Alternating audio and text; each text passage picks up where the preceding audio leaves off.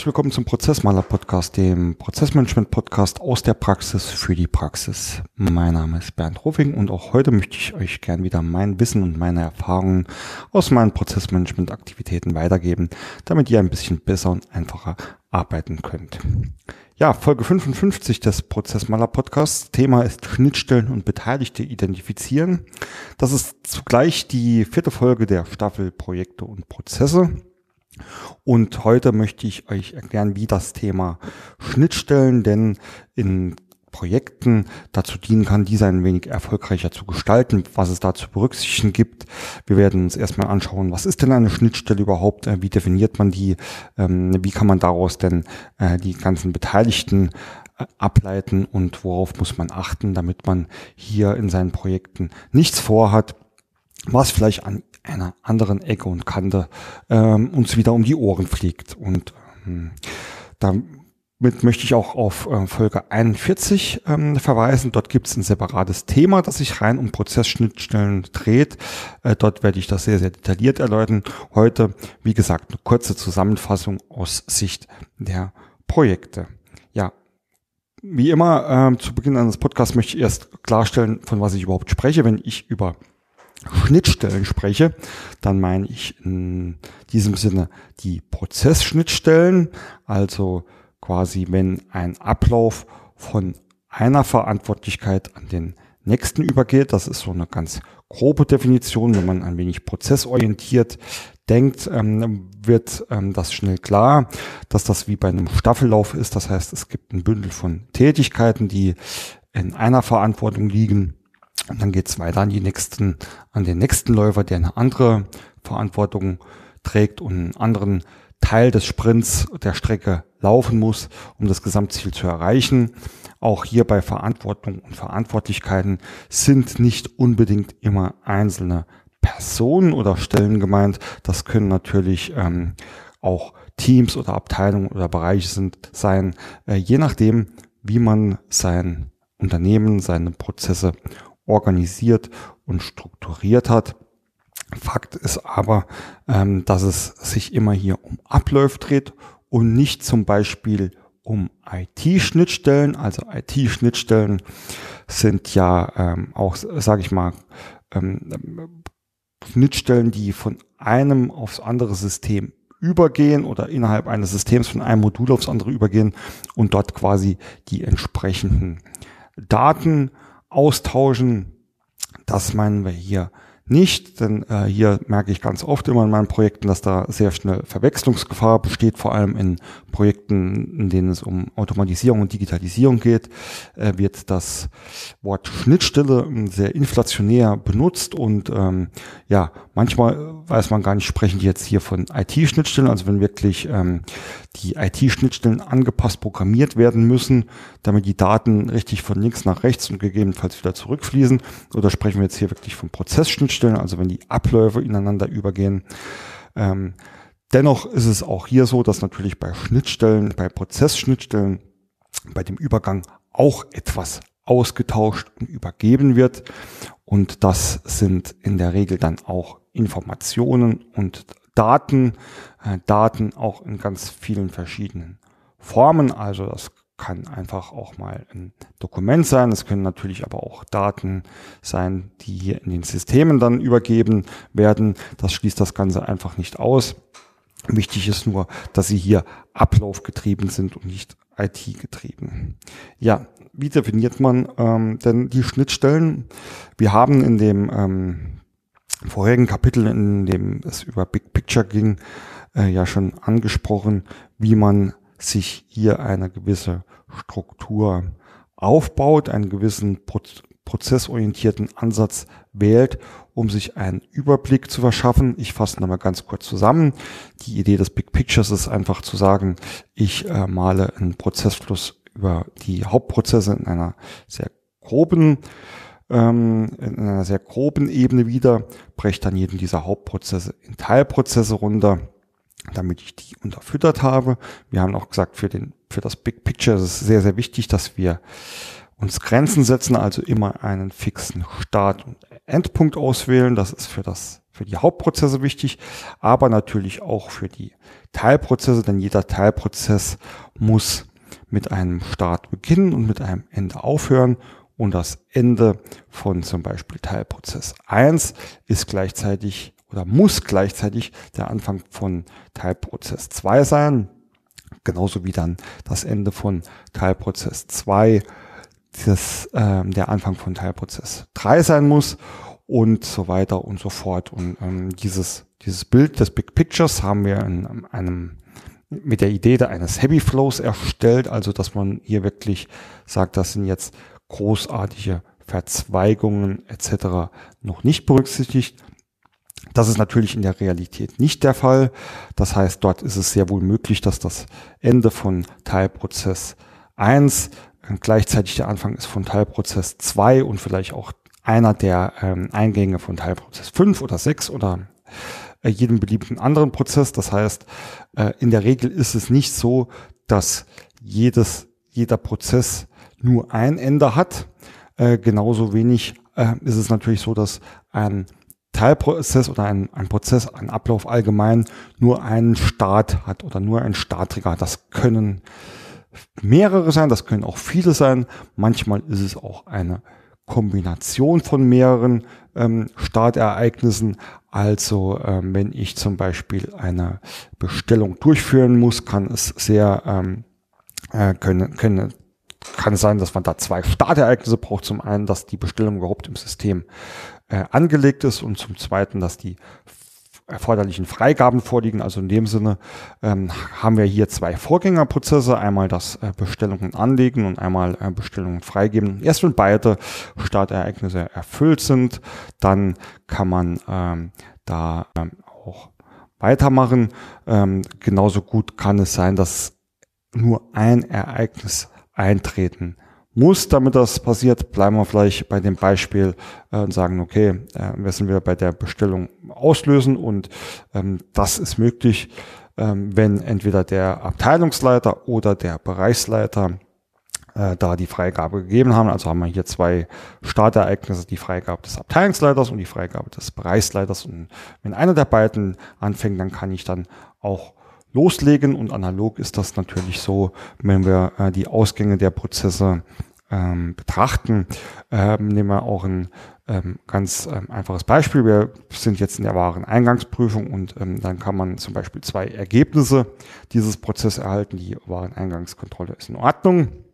In dem Fall gehe ich dann zum Beispiel weiter mit der Einlagerung oder die Wareneingangsprüfung ist nicht in Ordnung, also das ist dann mein zweites Endergebnis, dann mache ich weiter in der ähm, Reklamationsbearbeitung zum Beispiel. Also über diese Schnittstellen, also Schnittstellen wird dann ganz klar geregelt, äh, was ist der Vorgänger, was ist das Nach ist, was ist der Nachfolger ähm, aus Prozesssicht und die Treiber dazu sind dann die Endereignisse beziehungsweise die Startereignisse. Über das Big Picture mit Prozessen und Teilprozessen hat man da jetzt schon ähm, eine sehr gute, ähm, ein sehr guter Überblick, wie das Ganze in einem ähm, Happy Flow funktioniert.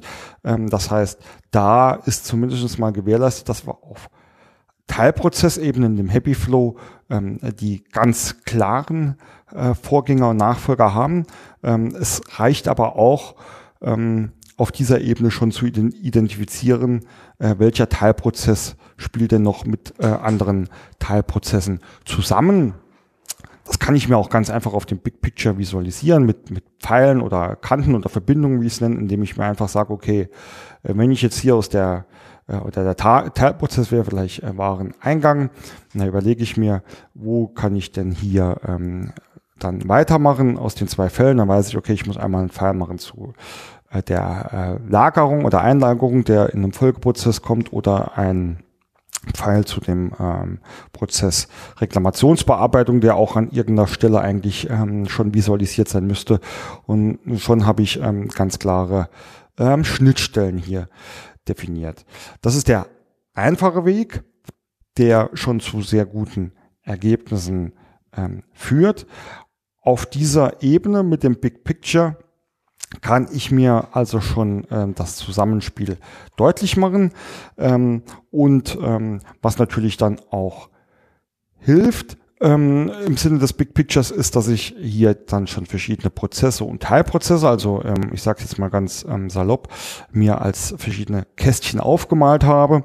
Und ähm, zu jedem dieser Kästchen kann ich natürlich auch die Verantwortlichen und Beteiligten definieren. Also wenn ich jetzt hier ein Kästchen Wareneingang habe, da kann ich mir hier schon mal überlegen, gibt es denn aktuell einen Verantwortlichen, der für den Wareneingang verantwortlich ist? Am besten hier ähm, auch schon wirkliche äh, Stellen oder, ob, oder noch besser Rollen und auch ähm, ähm, für das Projekt dann auch mit tatsächlich mit Personen hinten dran, die ich daraus ableite. Also wenn ich jetzt sehe, okay, natürlich für den Wareneingang habe ich, ähm, ist der Wareneingangsleiter verantwortlich, dann weiß ich, dass hier der Wareneingangsleiter äh, definitiv irgendwie in meinem Projekt eine Rolle spielt und ähm, berücksichtigt werden muss. Äh, genauso kann ich mir natürlich überlegen, äh, wer ist denn noch in dem Thema Wareneingang ähm, ja, mit involviert und da ähm, ja, manchmal hilft es auch dann wirklich, die Organigramme anzuschauen. Ähm, äh, nicht immer, aber ansonsten ist es eigentlich auch ähm, recht einfach dann zu sehen, okay, dann sind noch, ähm, da ist dann noch der Wareneingangskontrolleur und da ist noch ähm, der, der die ähm, Warenannahme macht, wenn die LKWs kommen und mir hier so quasi eine schnelle, schnelle Übersicht verschaffen, wer ist denn überhaupt bet zu, ähm, äh, beteiligt. Und das ist dann auch für mein Projekt, äh, vor allem auch für die Projektplanung wichtig, weil ich dann weiß, aha, ähm, mit denen sollte ich auf jeden Fall mal sprechen, die muss ich irgendwie informieren, die haben in meinem Projekt ähm, aktive Doings, die sie für mich ähm, durchführen müssen und kriegt da schon mal einen, ähm, einen Überblick. Äh, wie gesagt, das über das Big Picture zu machen, ähm, das ist ähm, das ist dann auch ähm, sehr sehr äh, geht sehr sehr schnell, sehr sehr einfacher Weg und ähm, ja bedeutet eigentlich, ähm, dass man da äh, diese Informationen zumindest für ein Projekt aufzusetzen oder ein Projekt zu starten, äh, sehr, sehr gut machen kann. Ähm, ist natürlich ähm, so, dass man auch auf dieser noch etwas gröberen Ebene nicht, ähm, nicht immer alle erwischt. Und deswegen ist es wichtig, dass wir, ähm, ja, ich nenne es jetzt mal so, die, die unbekannten Dritten irgendwie herausfindet. Und da ist es meistens notwendig, dass man sich die Prozesse ein bisschen äh, genauer anschaut. Das heißt, wenn wir jetzt hier den Teilprozess Wareneingang haben, da wirklich nochmal in die Tiefe geht und sich wirklich überlegt, was sind denn die einzelnen Schritte, die da durchgeführt werden, wer führt die denn aus, wer ist beteiligt und ähm, je tiefer wir in, in einer Prozessbetrachtung gehen, umso mehr ähm, Verzweigungen, Alternativen bekommen wir. Also bisher haben wir uns immer in einem Happy Flow bewegt, wenn wir gesagt haben, es läuft immer alles optimal. Wir gehen logisch einen Schritt zum nächsten. Ähm, irgendwann kommt man natürlich an den Punkt, wo man auch die Alternativen und die Verzweigungen betrachten muss. Und das ist dann, ähm, ich nenne es jetzt einfach mal auf der Ebene der Detailprozesse so. Und das, ähm, mein Lieblingsbeispiel kennt ihr ja mittlerweile wahrscheinlich alle, ist äh, Google Maps. Das heißt, wenn wir ähm, auf, äh, mit Google Maps auf Deutschland gucken, das sieht man da, da bin ich, muss ich jetzt ein Stückchen lügen. Ich weiß nicht, ob man die Hauptautobahn schon sieht, aber wenn man weiter ähm, ähm, runter, ähm, ja, zumindest die Autobahn ja auch noch, ähm, Gerade ohne viele Verzweigungen, wenn man jetzt mal die Abfahrten, Auffahrten äh, wegnimmt. Aber je tiefer ich zoome, sehe ich dann plötzlich äh, nicht nur die, die geraden Linien, sondern sehe auch äh, zum Beispiel Kreuzungen oder ähm, andere Abzweigungen. Und genauso ist das dann auch bei den Prozessen. Je tiefer ich gehe, umso mehr Verzweigungen und äh, Abzweigungen kriege ich. Und ähm, das ist genau die Ebene, ähm, wo man dann auch optimal diese verschiedenen Eingangs- und Ausgangsereignisse äh, herausfinden, definieren kann, weil ich hier ähm, eigentlich, wenn ich den Prozess äh, genau betrachte und genau aufnehme, irgendwann ähm, genau sage, okay, der äh, im Wareneingang, wenn ich mir das angucke, die sagen hier, das ist okay, dann stelle ich sie auf die Fläche und es geht äh, zur Einlagung. Und die sagen mir, nein, jetzt habe ich hier einen Fehler festgestellt, also geht es in die Reklamationsbearbeitung. Also das ist wirklich die Ebene, in dem ich sehr, sehr genau feststellen kann, was denn, ähm, was denn da überhaupt äh, passiert und wo wirklich die Verzweigungen sind. Und dann stellt man ähm, oft auch dort erst fest, ähm, dass es da irgendwelche unbekannten Dritte ähm, gibt. Und das kann halt ähm, definitiv nur äh, wirklich professionell erfolgen, wenn man da auch so tief reinschaut und das Ganze ähm, gesamtheitlich ähm, betrachtet. Denn ähm, man hat da immer zwei Perspektiven. Also einmal auch die desjenigen, den man gerade da befragt oder beobachtet, um den Prozess aufzunehmen und der dann hinten dran kommt.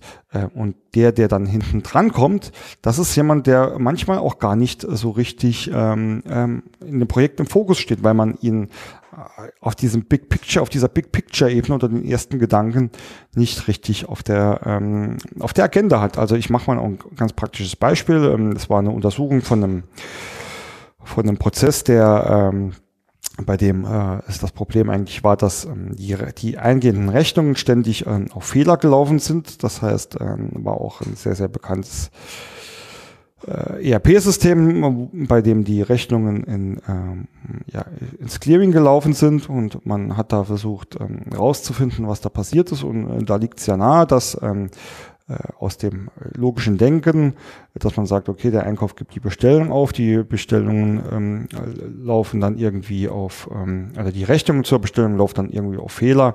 Also ist klar, dass das Projekt jetzt äh, erstmal Einkauf und ähm, die äh, Rechnungsabteilung ähm, hier betrachtet. Ähm, und es hat sich aber dann sehr, sehr schnell herausgestellt, indem man die Prozesse ähm, auf einer recht tiefen Ebene betrachtet hat, dass die die Fehler, die dort entstanden sind, ähm, tatsächlicherweise im also die Fehler, ich mache es auch mal konkreter, ähm, die Fehler waren hauptsächlich in, in der ähm, in der Darstellung der Rechnung, in, in den Informationen, ähm, die dort vorliegen, dass diese Informationen gar nicht äh, vom Einkauf ähm, gepflegt und gegeben wurden, auch dort nicht kontrolliert worden sind, sondern tatsächlich schon beim Anforderer passiert sind. Das heißt, in der ganzheitlichen Betrachtung haben wir dann sehr, sehr schnell festgestellt, äh, über diese Logik, dass wir gesehen haben, okay, ähm, die, die, die, das Startereignis, ähm, was hier vorliegt, das liegt eigentlich gar nicht im Einkauf, sondern in der Anforderung.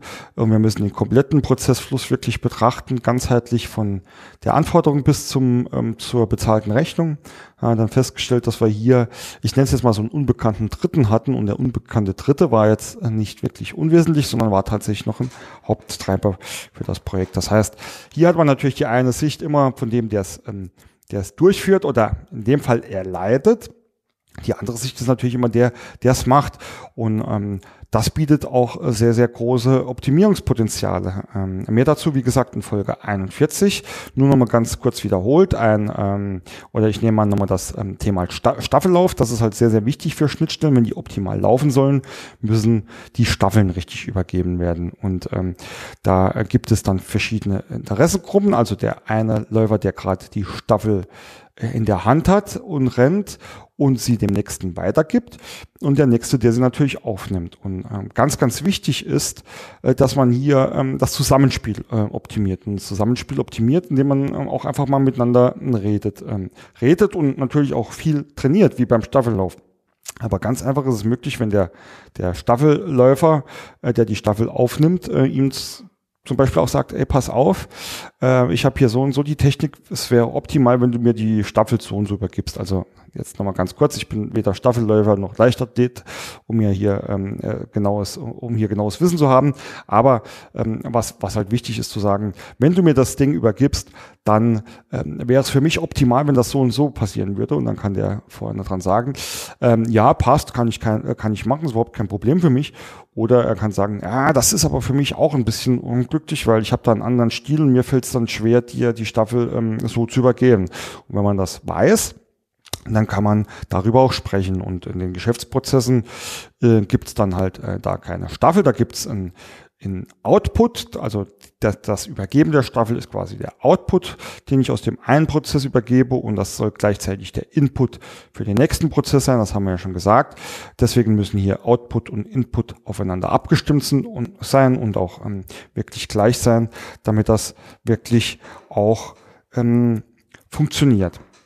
Wenn man also die, die Schnittstellen ähm, ähm, also über diese Schnittstellen kann man also einmal äh, die ganzen äh, Beteiligten erstmal identifizieren und im weiteren Projektverlauf äh, muss man die auch zusammenbringen, um, äh, um da optimale Ergebnisse ähm, auch zu erzielen. Und deswegen äh, helfen da die Prozesse wirklich äh, von Top-Down wirklich die ganzen Beteiligten ähm, direkt zu identifizieren und dann die, wie ich sie dann halt äh, gerne nenne, die unbekannten Dritten auch zu identifizieren, um wirklich rauszufinden, ähm, wer gehört denn da alles rein. Und sowas ähm, stelle ich halt immer wieder fest in meinen Projekten, ähm, da man sehr, sehr spät sich überhaupt diesen Prozessthemen widmet oder manchmal auch gar nicht, fallen solche unbekannte Dritte dann halt öfters auch mal weg oder werden einfach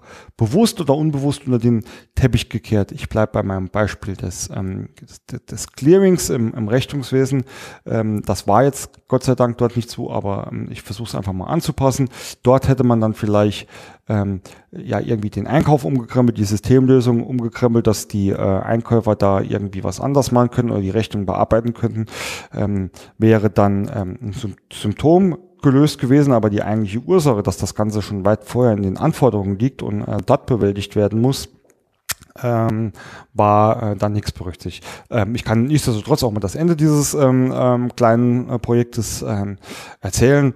Äh, nachdem man dann den ganzen Pro, äh, Prozessfluss betrachtet hat, hat man sehr schnell äh, identifiziert, dass ähm, einfach den Anforderern gar nicht klar war, ähm, was sie da überall reinschreiben müssen. Also ein klassischer, klassisches, sehr, sehr schönes Beispiel dafür, dass der Output, den die geliefert haben, nicht gleich dem Input war, den die Nachfolger, in dem Fall ähm, das Rechnungswesen, gebraucht hat. Ähm, eine einfache Kommunikation hat dann auch schon gereicht, um das zu identifizieren äh, und über ein kleines ähm, Schulungskonzept ein paar äh, Dokumentationen ähm, wusste dann bald auch jeder der Anforderer, wo er welche Informationen zu pflegen hat. Auch da ähm, ist das jetzt sehr trivial ähm, erzählt, weil auch dort musste man natürlich dann genau ähm, gucken und prüfen, wo kriegst du dann die Informationen her, wo entstehen denn die, dass du auch die richtigen hier einträgst. Aber ähm, quasi war ohne äh, technische, technischen Aufwand, ohne technische äh, weitere äh, Entwicklungen und äh, Veränderungen war es möglich, ähm, den Prozess zu optimieren. Und äh, das ist dann halt ganz, ganz wichtig, dass sowas in den Projekten sehr, sehr früh auffällt. Deswegen auch hier ähm, die, der, der Nutzen der Geschäftsprozesse, dass man sehr, sehr schnell sein Big Picture Prozess äh, basiert erstellt über die oberen Ebene Ebenen dann die Hauptbeteiligten schon mal identifiziert. Ähm, meistens reicht das, ähm, habe ich erwähnt, dieses äh, Perspektive der Teilprozesse auch schon aus, um sich ein bisschen ähm, mehr Gedanken zu machen, wer spielt denn da alles noch mit rein, wie sind denn die verschiedenen Verknüpfungen und äh, dann kann ich mir diese Leute erstens mit ins Boot nehmen von Anfang an und ähm, zum Zweiten die auch ähm, mit berücksichtigen, wenn es an Optimierungs- oder Veränderungsthemen geht. Das sind die unbekannten Dritten. Es gibt aber auch, ähm, wie ich sie nenne, die üblichen Verdächtigen, ähm, die man immer irgendwie ähm, auf der Agenda haben sollte und die trotzdem permanent irgendwie ähm, vergessen werden. Ähm, und da will ich jetzt auch nicht zu lang ausholen. Das sind, ähm, kommt natürlich auch auf ähm, das Unternehmen an, ob solche ähm, ja Personen, äh, Abteilungen, Einheiten überhaupt gibt. Ähm, wer ähm, sehr, sehr oft vergessen wird, ist der Betriebsrat, der äh, ja in vielen Bereichen ähm, auch mitbestimmungspflichtig ähm, ist oder informations äh, informiert werden muss. Ähm, der äh, wird oft vergessen. Dann gibt's ähm, Abteilungen wie äh, Compliance oder, ähm, oder Sicherheit. Ähm, Neuerdings ist ein ganz wichtiges Thema auch ähm, IT-Security, also ähm, Datensicherheit etc., Datenschutz. Ähm, Datenschutzbeauftragter ist ein ganz, ganz äh, wichtiger Punkt. Also da habe ich auch schon so oft erlebt, dass da irgendwas ähm, verändert worden äh, ist bereits und hinterher fällt einem auf, ah ja, das müssen wir ja noch zum Dat äh, vom Datenschutzbeauftragte freigeben lassen und der hat dann natürlich dann, eine, äh, oder hatte, wenn es dumm läuft, eine ganze Liste von Mängel und man konnte da nochmal ein, Stückchen weit zurückrudern. Also das ist ein, ähm, ein wichtiger Thema. Teilweise ähm, macht es auch sehr, sehr viel Sinn, äh, wenn es das gibt, schon eine Revision frühzeitig mit einzubinden, dass da auch alles äh, kontrolliert abläuft und es da später kein Gegenwind mehr gibt. Also das ist so eine, so eine Liste von üblichen Verdächtigen, die man immer mal abhaken sollte. Ähm, gleich ähm, ein guter Übergang zu, dem, äh, zu den Tipps und Tricks, denn ähm, es ist einfach zu raten, dass lieber mal einer mehr informiert wird als zu wenig. Also gerade zu einem Projektbeginn wenn es darum geht, einen Kickoff durchzuführen zum Beispiel, ist es immer ratsam, äh, erstmal so viele Beteiligte ähm, wie sinnvoll möglich an den Tisch zu setzen. Ähm, also da erlebe ich immer wieder, dass es dann heißt, ah, na, Ressourcen sparen und die haben da ja keine Zeit und ähm, die haben ja da sowieso nichts mit zu tun und da vergeude ich denen ihre Zeit. Ein Kickoff ist meistens über ein, zwei Stunden angesetzt oder ähm, ja, so Pi mal Daumen diese Zeit. Also ähm, oft ist es so, dass diese ein, zwei Stunden hinterher wieder jede Menge äh, vergeudeter Zeit sparen, wenn ich mir von vornherein die notwendigen Leute schon mit an den Tisch nehme. Also auch gerade diese üblichen Verdächtigen. Ähm, es ist ähm, es ist ein Aufwand von vielleicht einer Stunde mal einen Betriebsrat einzuladen und zu sagen, komm, hör dir mal an, was wir hier planen, ähm, damit du da Bescheid weißt und informiert bist. Dann kannst du direkt ähm, auch prüfen, überlegen, was es aus deiner Sache zu berücksichtigen gibt, aus deinen Themen äh, habe ich eine Stunde investiert.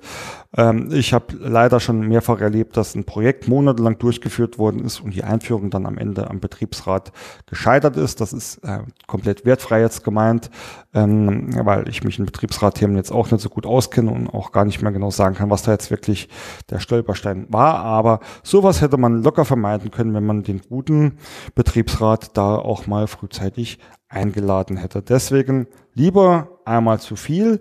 Ähm, das betrifft natürlich nicht nur den Kickoff, das betrifft natürlich auch die komplette Projektkommunikation. Also selbst wenn ich die nicht zum Kickoff einlade, kann ich ja zumindest mal die Kickoff-Unterlagen oder äh, bestimmte Projektinformationen gesamtheitlich äh, verteilen äh, unter dem Motto, hier, das passiert gerade, wenn du dich irgendwie hier wiederfindest, aber irgendwie nicht angesprochen fühlst von uns oder nicht abgeholt fühlst von uns, melde dich doch einfach, wir kümmern uns darum.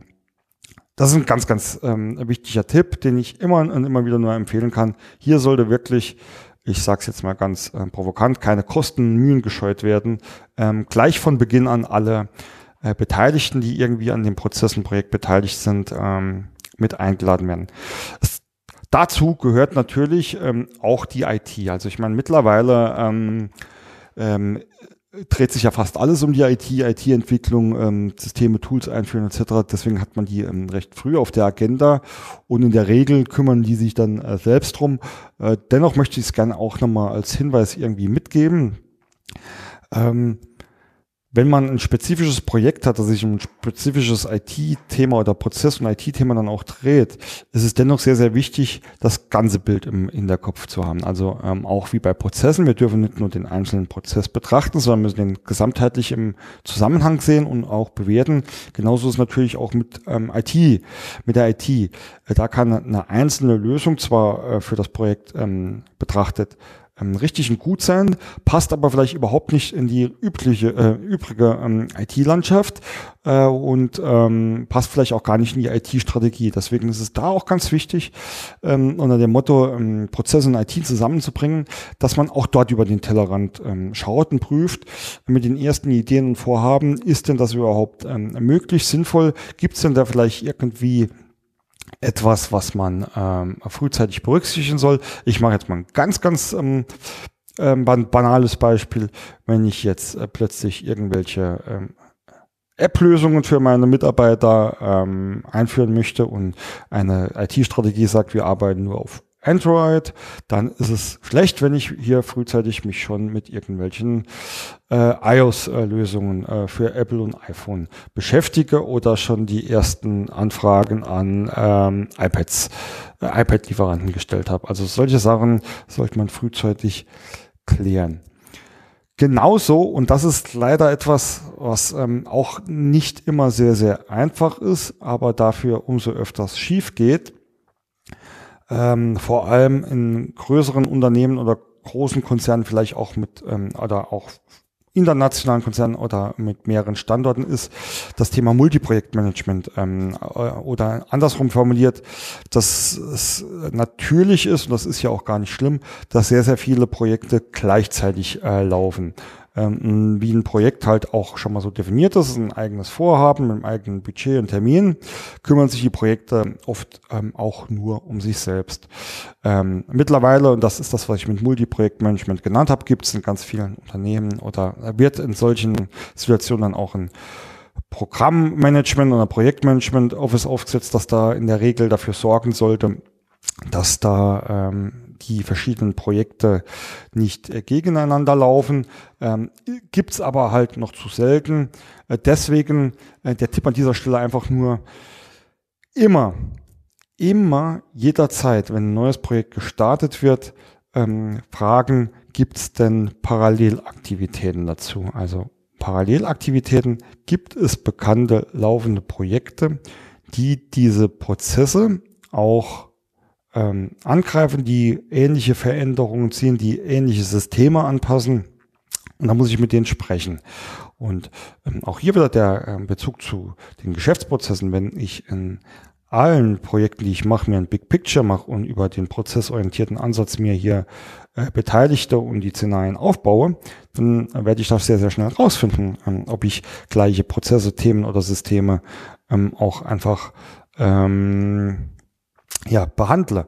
Ähm, das ist aber leider nur eine Seite der Wahrheit. Ähm, ist, ähm, je größer das Unternehmen wird, umso mehr ähm, Schattenprojekte gibt es. Und ein Schattenprojekt ist etwas, was ja die Mitarbeiter, ich sage es mal ganz provokant, ähm, die Mitarbeiter ohne Wissen oder ohne offiziellen Auftrag ähm, eigentlich selbst durchführen, indem sie sich selbst optimieren, indem sie äh, sich selbst anders organisieren, ohne dass das quasi groß an die Öffentlichkeit drängt.